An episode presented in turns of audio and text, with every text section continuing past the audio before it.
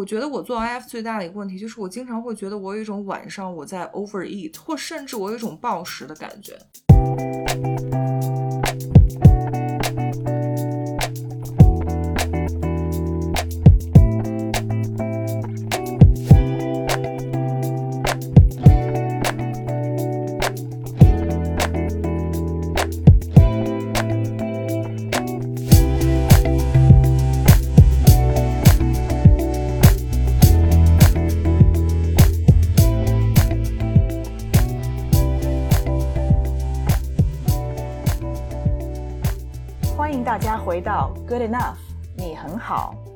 我是 Maggie，我是 Sherry，今天是 Week One，我们今天会进入第一个干货话题，就是关于 Intermittent Fasting 这个话题。Maggie 会先跟大家介绍一些理论上的东西，但是 Before that，我想先问问 Maggie 那边，就是美国那边现在是一个对。间歇性断食是一个什么样的情况，或者是流行程度是怎么样？其实美国这边这个 intermittent fasting 就是这个间间歇性断食，就是轻断食，已经流行了很长时间了。嗯，我觉得少说也得有个三五年，或者差不多十年左右。我这个，呃，但是现在还是常常听到有人说他们想要尝试这个。呃，我们就管它叫 IF。现在想尝试这种饮食，就是饮食方法也好啊，减肥方法也好，我给大家简单的介绍一下，就是到底这个 intermittent fasting 是什么意思。啊，其实说白了吧，这个这个所谓的这个间接性断食，就是断食和进食这种循环的一种饮食方法，也就是说。是吃的时候，呃，吃一段时间，然后有一段时间就是断食，就是不吃了。现在呢，是一种特别流行的一种减肥方法。IF 呢，其实在英国大概在二零一二年左右，有一个作者出过一本书，就是专门讲这个 IF，然后当时就开始走红。美国这边也是流行了挺长一段时间的。然后有有意思，就是二零一八年的时候，这个 IF 在我住的这个地方，就是加州湾区这个地方，还被评为了最受欢迎的 diet，所以可见确实是很多人，呃，觉得很受用。其实呢，IF 也有很多种，不是只有一种。我呢就给大家简单的介绍一下最常见的一些方法。第一个方法呢。叫做 sixteen eight method，就是一天里头二十四个小时有十六个小时不吃东西，然后八个小时正常的进食。很多人都选择不吃早餐，然后在中午左右午餐的时候，嗯，开始吃东西，然后一直到晚餐结束以后就再不吃东西，因为这个跟很多人的作息时间。都相仿，所以容易 follow 是一个很 popular 的一个方法。第二个方法，sorry，我补充一点，就是刚才 Maggie 说的这个，就十六八的这个 method，我们一般会把那个八小时说成是每个人的 eating window，每天二十四小时里你有几个小时是在吃东西的。其实十六比八是一个最常见的数字，但是我看到有。尤其是欧美那边有一些更极端的，就是说饮食方法，他会甚至把 eating window，就是你吃饭的时间压到，甚至可以压到四小时，就是说二十个小时不吃东西，只有四小时吃东西，就是这个是大概十六比八是一个最常见的一个 eating window。我觉得好像八小时是一个。嗯，比较好操作的一个时间。然后，如果有更极端的一些选手的话，大家会选择一个更更短的 eating window。对，大概是这样。对，是是说的很对。像我现在上班的地方有个同事，嗯，好像把这个不吃东西的这个 window 能拖得长，就是他有多成功。所以有的时候他一天。有的时候是十六个小时不吃，有的时候二十个小时不吃，有的时候二十二个小时不吃。所以呢，根据大家自己的情况而定。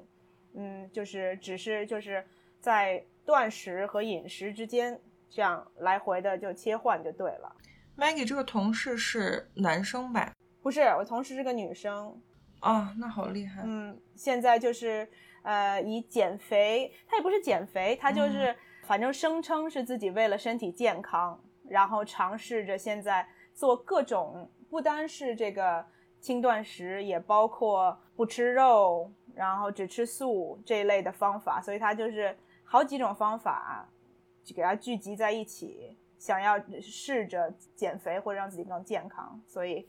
对，呃，我继续说啊，然后这是第一种方法，是最常见的方法，也是最 sustainable 的一个方法，就是更容易维持，所以呢，很多人都选择这个方法。这第二个方法呢，我们管它叫五二，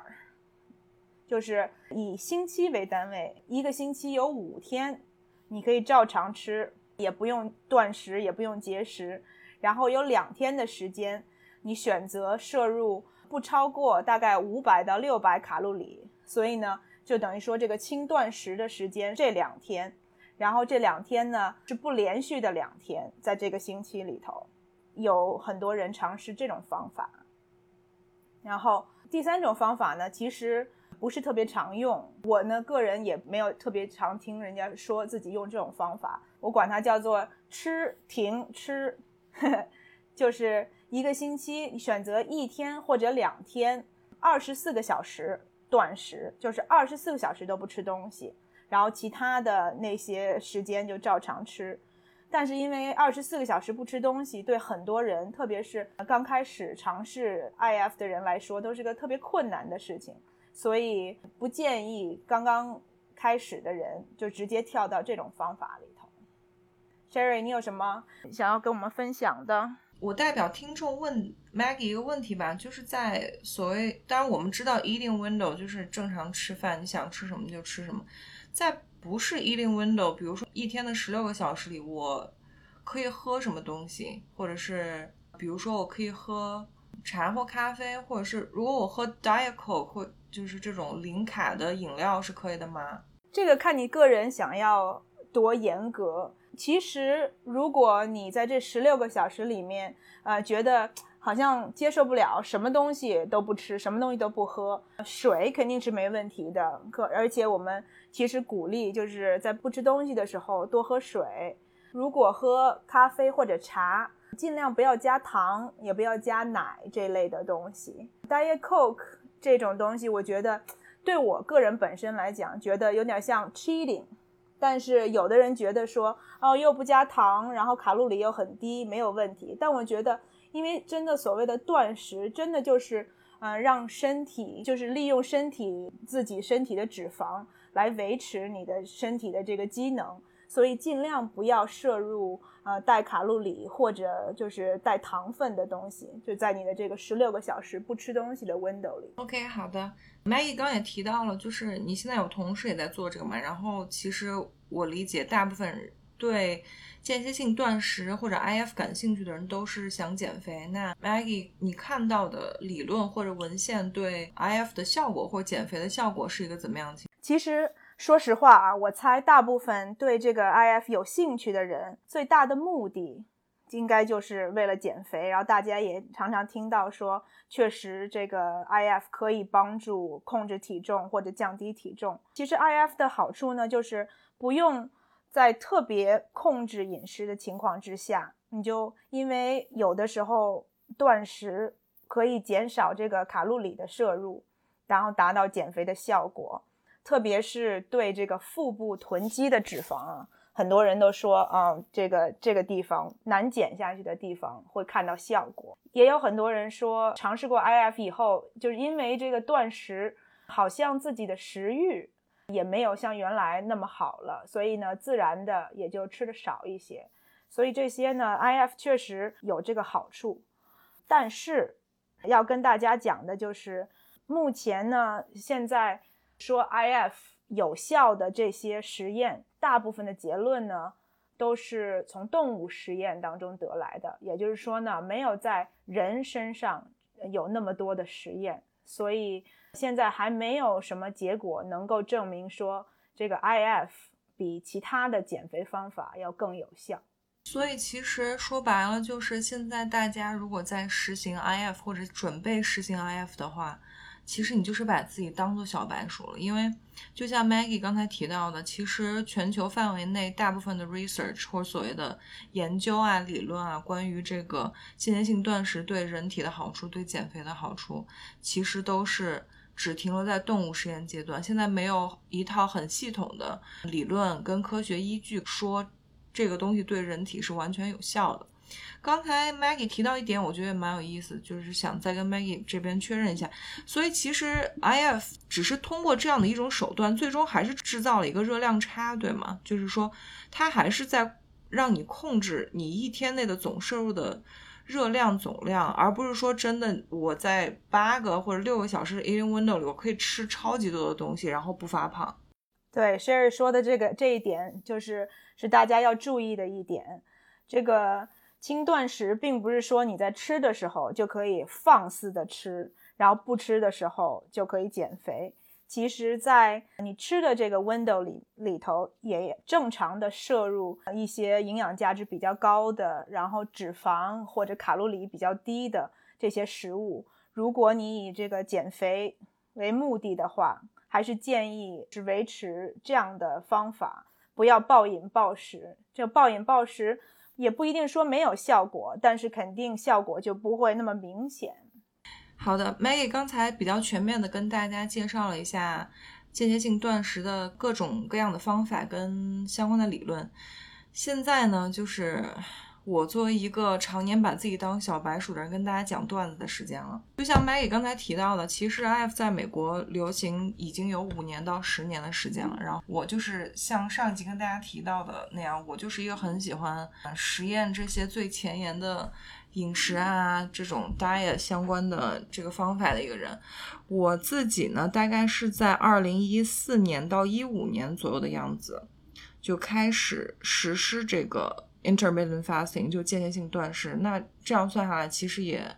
有五年到六年的时间。因为我现在也是不能说每天，但是也多多少少有在实行这个间歇性断食。我最开始为什么我会想开始这个？其实我不是一个对减肥很有需求的人，就是我体重什么的一直都是呃维持在一个比较低的状态。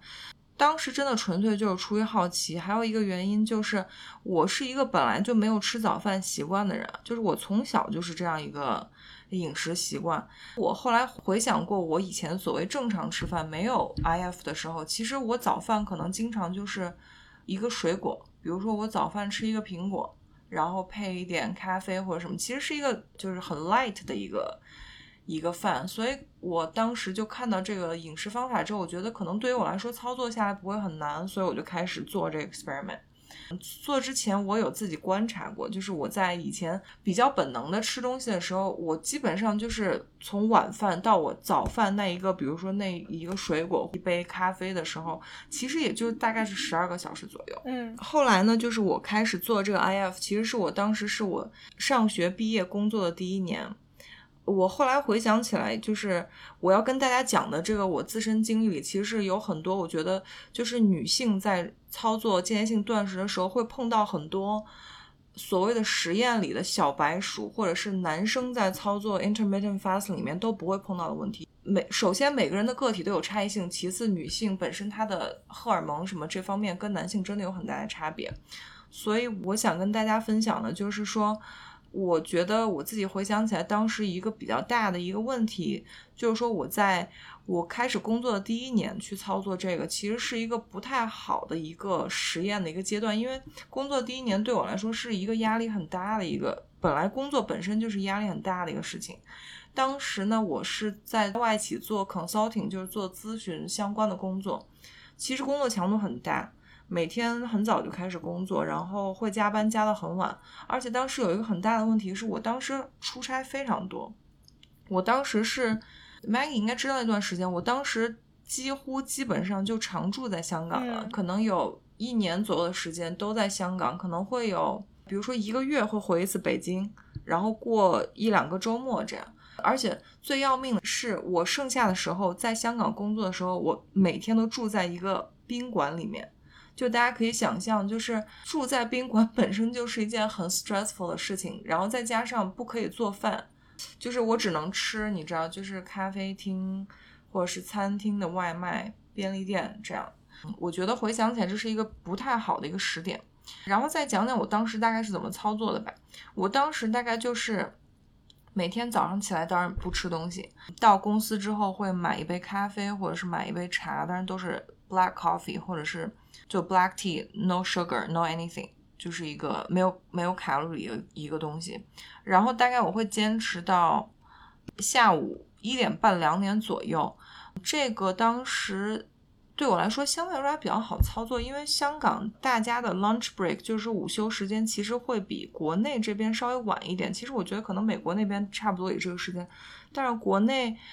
我看到大家其实 lunch break 大家都在十二点左右，香港那边一般都在一点一点之后，所以我大概一点半两点我会出去，嗯，比如说去一个 cafe 或者一个西餐式快餐的这种东西买一个，比如说 salad。一个沙拉，或者是一个三明治，或者是 wrap 这样一个很简单的一个东西，这大概就是我一天 eating window 的开始，就是我在大概两点左右会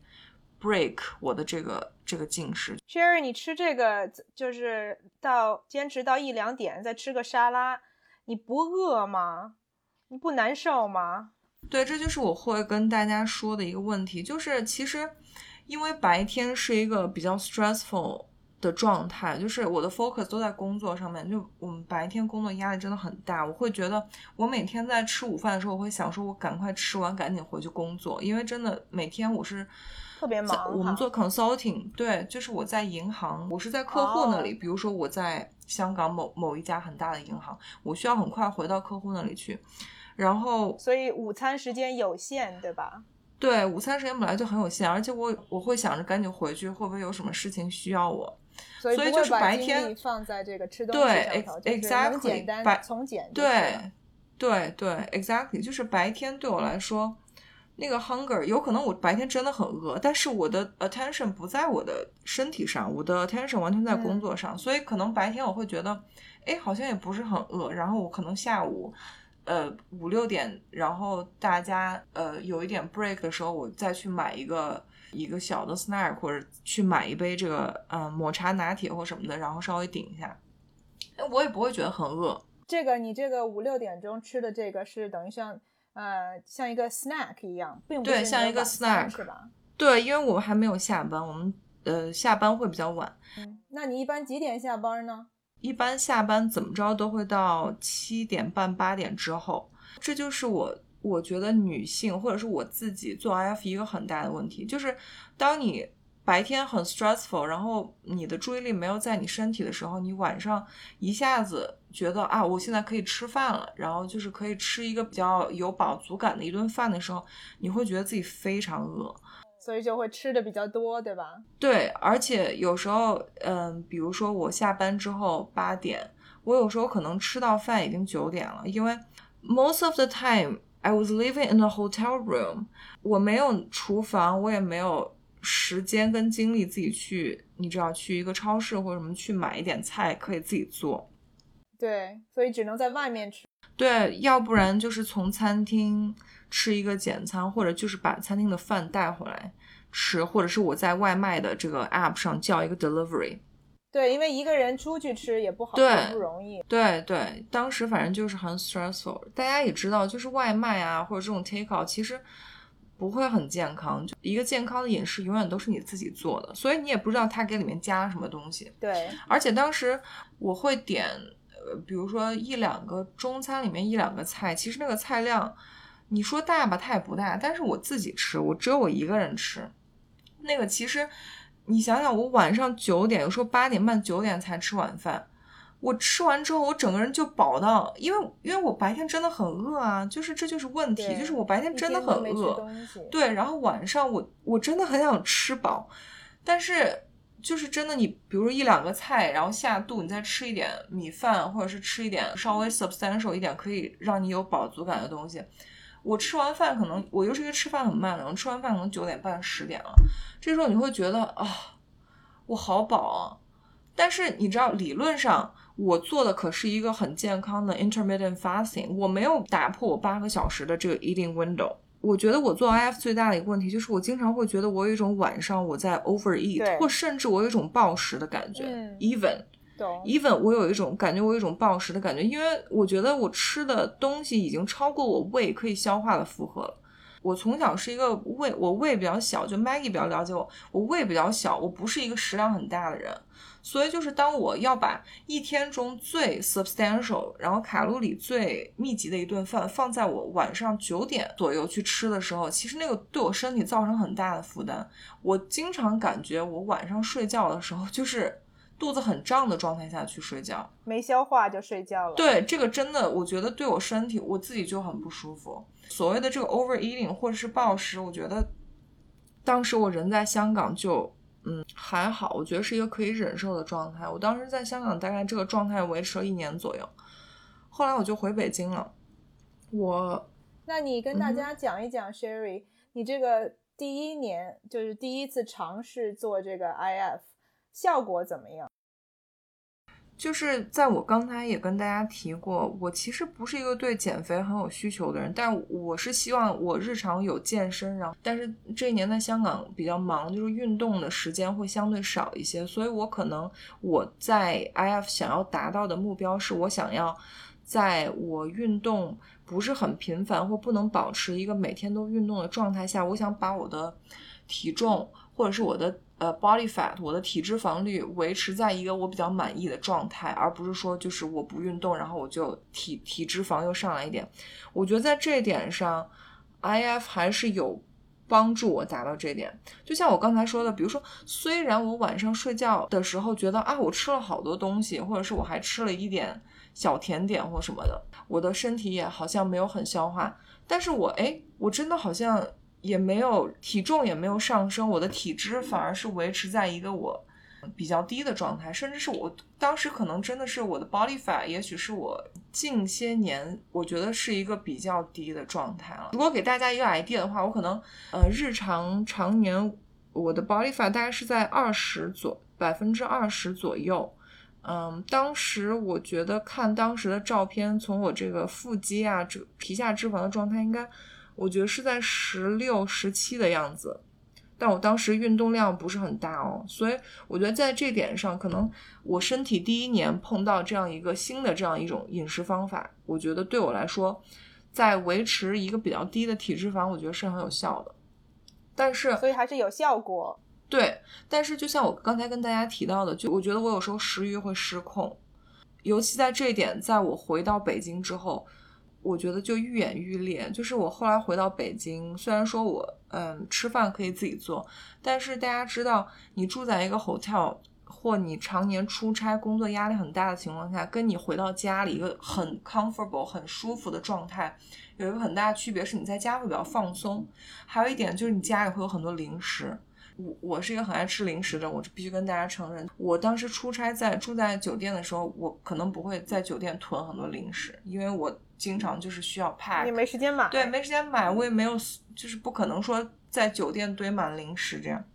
但是回北京之后，我就回到我的家里啊，就可以家里有各种各样的零食。那段时间就是我真的我的食欲失控了。我现在回想起来，我记得非常清楚，是我经常在。我家人都已经睡觉了，十二点，我还在吃东西，就是我不是在吃饭，是因为我真的觉得我我没有饱足感。我白天因为就是很刻意的在控制自己，我比如说到下午两点我不能吃东西，之前下午两点之前我都不能吃东西。我晚上有一种吃不饱的感觉，我吃完饭然后就还想啊再拿一点，I don't know like 零食或者是拿一点。不管它是健康的或不健康的，我真的记得很清楚。我当时真的晚，有时候晚上十二点还在吃东西，所以我觉得这个可能对于我或者对于女性来说，就是是一个，它对你身体是一种压力。当时呃做了 intermittent fasting 一年，我还出现另外一个问题，就是我的 menstrual cycle，就我的月经又出现了紊乱的症状。可能以前就是有体重过低的时候出现过，就是我的月经周期变长这样的情况。后来。在香港做这个 intermittent fasting 又出现了这样的情况，所以我就觉得我的我觉得我自己身体在给我发送一些信号，我感觉就是我的身体在告诉我有 something's wrong。嗯，你的身体不太喜欢你，就是这个这种方法。对，对对，就是呃，所以我就开始查，我就开始在 YouTube 开始在 Google 上面查，而且我专门查 intermittent fasting 对女性有些什么特别不一样的地方。后来我就查到。有很多是副作用。对我，我我看到，首先有一些女性的博主会出来讲一些自己的亲身经历，男性的博主他也会出来说，首先他说 intermittent fasting 对于女性来说，他们很多人不建议女性做十六到八的这个时间，因为他们觉得十六个小时对于女性来说有点长。还有一个，我有在网上看到其他人有跟我一样的经历，就他们会因为白天。进食的这个状态会导致他们晚上食欲有一点失控，会有这个 overeating 的状态。所以就后来我看到这个之后，我就立刻就对我这个东西做了调整。我现在也是 on and off，我还是在做 intermittent fasting，但是我现在就把我这做的这个 IF 叫佛系 IF，就是比较佛系的。间歇性断食，尤其是我现在工作当时性质也跟当时的工作不太一样。比如说中午我经常要出去，我要采访一个采访对象，或者中午要出跟人吃午饭，就是做 social 这个东西，我很难说你跟人家约十二点，然后我不吃东西，只喝一杯咖啡，这样就很奇怪。包括就是可能跟大家讲点有意思，就是我之前还采访。中国很 high profile 的一个一个人就是王健林，我不知道 Maggie 有没有听过，曾经是中国首富。嗯，那人家采访完，然后我们十一点采访完后，人家十二点请我跟我老板英国过来的记者，然后去那个他们豪华的五星级酒店吃午饭。我不可能坐在那里什么都不吃，对吗？就是我经常出去有采访这种情况，所以我有时候就是在在 social 的时候，我就我就没有再刻意的在维持这个，因为我后来觉得时间长了之后，这对心理也是一个负担。就是我，我不想告诉我自己一定要坚持到下午两点才可以吃饭或吃东西。我觉得这对我心理上来说也是一个很大的负担。因为当我常年在做这个之后，我的身体已经适应了，我的我的心理已经适应了。但是很多时候它变成了一个负担。我有时候开始觉得啊，我什么时候才能到下午两点？我什么时候算一下我昨天晚上什么时候吃完的饭？我什么时候才能开始吃东西？我就会觉得这个东西对于我来说变成了一个负担，变成了你这个整个一天的这个 focus。对，exactly。哦，我什么时候开始吃饭？对，exactly。我我现在觉得我就比较佛系，有时候早上我喝咖啡的时候会给里面加一点 almond milk，比如说杏仁奶啊或者什么这种。早上十点、十一点，我我就加了一点东西。其实我觉得真的影响已经不是很大，因为这样算下来，我做 IF 已经有五年以上了。然后其实我现在反而更加会注意的是，可能每天吃第一口东西，它的质量是不是好的东西？我不想每天第一口就吃垃圾食品，或者是对我身体我知道不是那么好的东西。然后另外还有一点给大家的心得就是，当你操作 IF 时间足够长之后，尤其是我，因为我现在回想起来，我做 IF 真的很久。其实它对你身体那个减肥或者是做 fat loss 效果，其实嗯，我觉得可以打折了。嗯，我经常发现，比如说我这几天我没有坚持这个十六十六对八，可能我就是十二个小时、十四个小时晚上之后我就吃东西了，然后其实对我的体重啊、对我的体脂肪、对我的状态其实也没有什么影响。嗯，所以现在我反而是追求一个，我尽量会让自己就十二、十四个小时，甚至十六个小时。大概会维持到这个时间，就是是一个进食的状态，但我不会再规定，不是特别严格要求说必须要坚持到十个十四个小时或者十六个小时，对，就比较随性，对，比较自然，对。反而我有时候会像 Maggie 说的第二种方法，就我有时候会一周里面挑一天或两天，我觉得可能我食欲不是很好，或者觉得这几天负担就是身体肠胃负担有点重，我反而会有一天会。减少自己卡路里的摄入，然后给自己的一个算是一个 break 吧，一个休息。嗯，对，大概是这样。嗯，对，我的 experience 是这样。对，Maggie 有什么 comment？我觉得我可能操作里面会有一些反面教材的地方，让 Maggie 跟大家指出一下。我觉得 Sherry 刚刚说的，他分享的自己的经历，我觉得就是很常见的，算是一个陷阱吧。很多人。就都是因为一上午都不吃东西，到中午或者下午才开始吃东西，所以就觉得一定要把没吃的东西补回来，或者就觉得说，啊，我那个早上没用的卡路里，我其实晚上就可以随便挥霍这样子，然后导致很多人可能或者晚饭吃的比较晚，或者吃完晚饭以后觉得说，哦，我还有一点点时间，或者说想多吃一口甜点，就觉得啊，反正一一早上都没吃东西，这也没有什么不可以的。嗯，对，我觉得其实晚上吃东西，因为确实离睡觉时间就是离睡觉不远，嗯，然后晚上又不会真的做什么运动，所以晚上吃东西，特别是吃零食，其实对包括减肥也好啊，或者身体健康来讲，嗯，不是个有好处的事情。所以这个如果大家是真的想要控制体重的话，尽量要避免就是晚上吃东西。对，我觉得，呃，间歇性断食对像我这样的女孩子有一个怎么说，有一个陷阱吧，就是有时候，比如说像我刚才说的，我我那段食欲很失控的时候，我可能晚上十二点还在吃东西。但是我的心理想法是怎么样的呢？就我的 mindset 是，哦，现在晚上十二点，那没有关系啊，因为我还做 IF，所以我明天进食进到下午四点就可以了，晚点吃就行。对，然后这样就会变成一个恶性循环。因为虽然说晚上十二点还在吃，但你第二天从早上到下午四点，我们的身体就像开车一样，就是我白天就是空着油箱，我运营了一整天，我下午四点才开始吃东西，我晚上食欲又会失控了。其实。对，所以就会变成一种恶性循环，然后也不容易改过来。因为我觉得我们其实人都有这个心理，就觉得就是啊，我控制了一段时间，然后觉得啊受不了了，然后就要让自己把让自己自由一下，想干嘛干嘛。所以都会有这种，就是啊，反正我这么长时间没吃东西，然后现在补回来。多吃点甜食啊，什么东西也没关系，这种想法。嗯，但其实对长期的这个减肥来讲，确实是没有帮助的一个事情。然后我想提的就是还有几点吧，嗯，就是如果想尝试 IF 的朋友啊，现在还没有尝试过的，建议呢可以先尝试简单的轻断食。就是可以选择一个比较适合自己的时间，也可以是十个小时或者十二个小时，尽量有一个 window，自己有一个这个从一天什么时候到什么时候。像我个人最近也在尝试，常常有人问我说：“哦，你觉得 intermittent fasting 怎么样？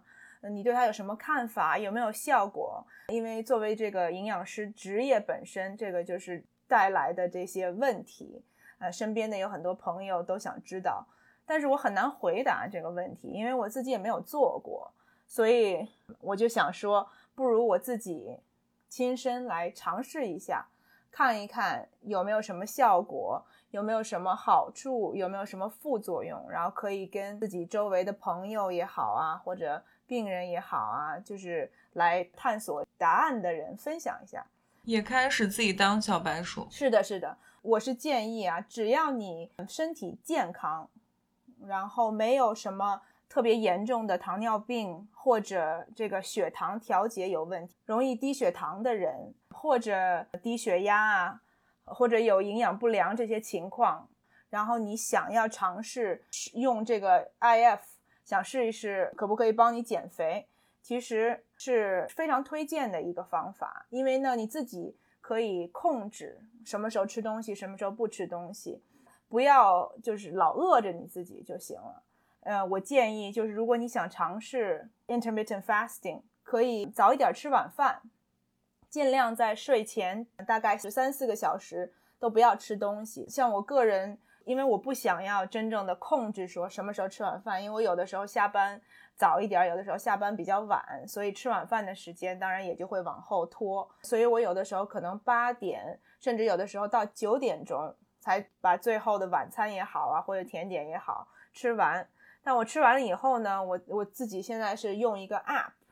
来 track。我现在自己的个人的目标是大概十五个小时左右。对，我有听说那个是一个断食的 app，对吗？它会帮你计算你空腹了几个小时。是的，没错。其实这个现在有很多的 app，因为其实很简单嘛，它就是一个 timer，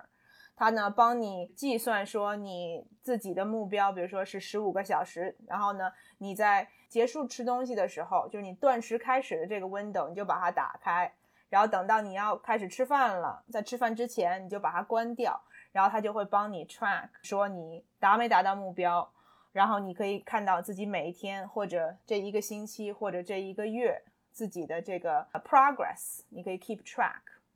嗯，所以所以 Maggie，、嗯你自己班的 eating window 是怎样？但你如果晚上到八点、九点的话，你白天大概就是中午十二点或一点，对吗？呃，十五个小时的话，差不多就是我通常吃完晚饭时间大概七点到九点这段 window 里头，所以我通常十五个小时就等于说大概十点、十一点，然后最晚可能到下午一点。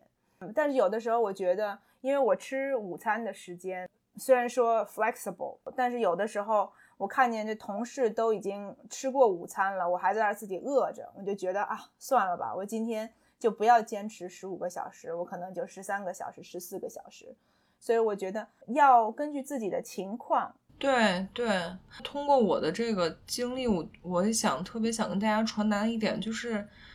大家一定要听从自己身体的声音。如果真的就是你要让自己十六个小时不吃东西，你真的很饿的话，你就不要做这个。没错，就是去找一些别的方法，因为刚才 Maggie 说了，间歇性断食它最终的目的都是让你达到一个热量差而已，它只是达成一个你总热量摄入不要过高的这样一个，它只是一种手段。没错，Sherry 说的很对。所以呢，如果你真的觉得就超过十个小时或超过十二个小时不吃东西你受不了，可能这确实不是一个适合你的方法。但是呢，我还是有一些可能大家都听过的一些建议，可以帮助你减少这卡路里的摄入。第一点就是少吃糖和这个精致淀粉类的食物，就是我们所谓的甜点，包括蛋糕也好，包括奶茶也好，这些东西都是 calorie dense，然后 nutritionally empty 的东西。所以，如果想要减肥，但是又达到能够保持身体健康，当然建议就是多吃一些水果，多吃一些蔬菜。全麦类的东西，就 whole grains，然后多吃一些像豆子类的东西。如果吃肉的话呢，就尽量吃一些比较低脂的这些我们所谓的 white meat 或者鱼啊这种东西，因为牛肉啊、羊肉啊这些就是 red meat，呃，卡路里相对来说都会比较高。另外一个呢，除了从饮食上注意，还有另外一个很重要的。就是要加强自己的锻炼 exercise，特别是重量训练，因为你身体上肌肉越多，肥肉就会变少，然后肌肉也可以帮助燃烧脂肪，等于说事半功倍这样子。对，这点对女生真的很重要。就是很多女生很喜欢在跑步机、划船机，然后这个踏步机上面做有氧，但其实我们作为女生来说，最缺的就是肌肉。我觉得这个以后我们可以再单独开一些相关的话题去讲。你的肌肉会帮助你每天在你坐着、躺着、睡觉的时候燃烧更多的卡路里。对，不知不觉你就比别人瘦。可以多吃一碗饭，嗯，没错。这点真的很重要。女女孩子们，如果你要认真的开始健身、减肥或塑形或做减脂，一定要做力量训练。我们之后的节目也可以聊一聊不同的 exercise，不同的方法，如果大家有兴趣的话。还有要补充的吗？应该没有吧？我觉得就是，反正我的惨痛经历也跟大家讲了，就是我觉得女性女孩子在做 intermittent fasting 的时候，不要特别的照本宣科，或者是就是一定说我很死板教条，一定要十六八或者是二十。照本宣科是个好高级的词儿啊，我都没听过。没有，对对于你来说是，对于大部分中国人来说不是。就大家知道我的意思，就是 always listen to your body。嗯，就是你永远要听从你身体的声音。当你的身体给你发出一些信号的时候，你就要注意自己是不是在这方面需要做一些调整。嗯，好吧，那这我们第一集的最后，我呢要特别感谢一下 Sherry，因为我们这个 intro 和之后的这些剪辑，在我学会怎么做剪辑之前，都是由 Sherry 进行剪辑，所以呢，我们 Sherry 是大功臣，所以能者多劳呗，对吗？我学的 快呗，能者多劳，没错。真不要脸。而且他中文也比我好。我是想跟大家说一下，我听完我们那个第一集的 intro，我就觉得哦，自己的声音，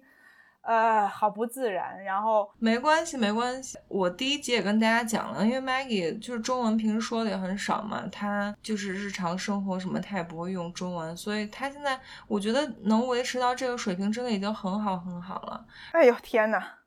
这这夸我夸的，我觉得是是夸我呢吗？真的真的，我是出我是发自内心的 Maggie。然后我们之后录的越多，会更 relax，然后跟大家也会有更多的一些沟通。好，反正我我本来是觉得那个尽量用中文说，后来发现这个自己的中文水平实在有限，所以我就会加一些英文的一些词。如果中文说不上来的话，我就中英文参半这样子，大家见谅见谅。我相信大家，我们听众的英文一定都很好，我相信大家都能听懂。但是如果真的有人对某一些词汇不太理解或什么，大家可以在评论区告诉我们，我们会在之后节目里跟大家解释，或者我我会直接回复你的留言，然后让大家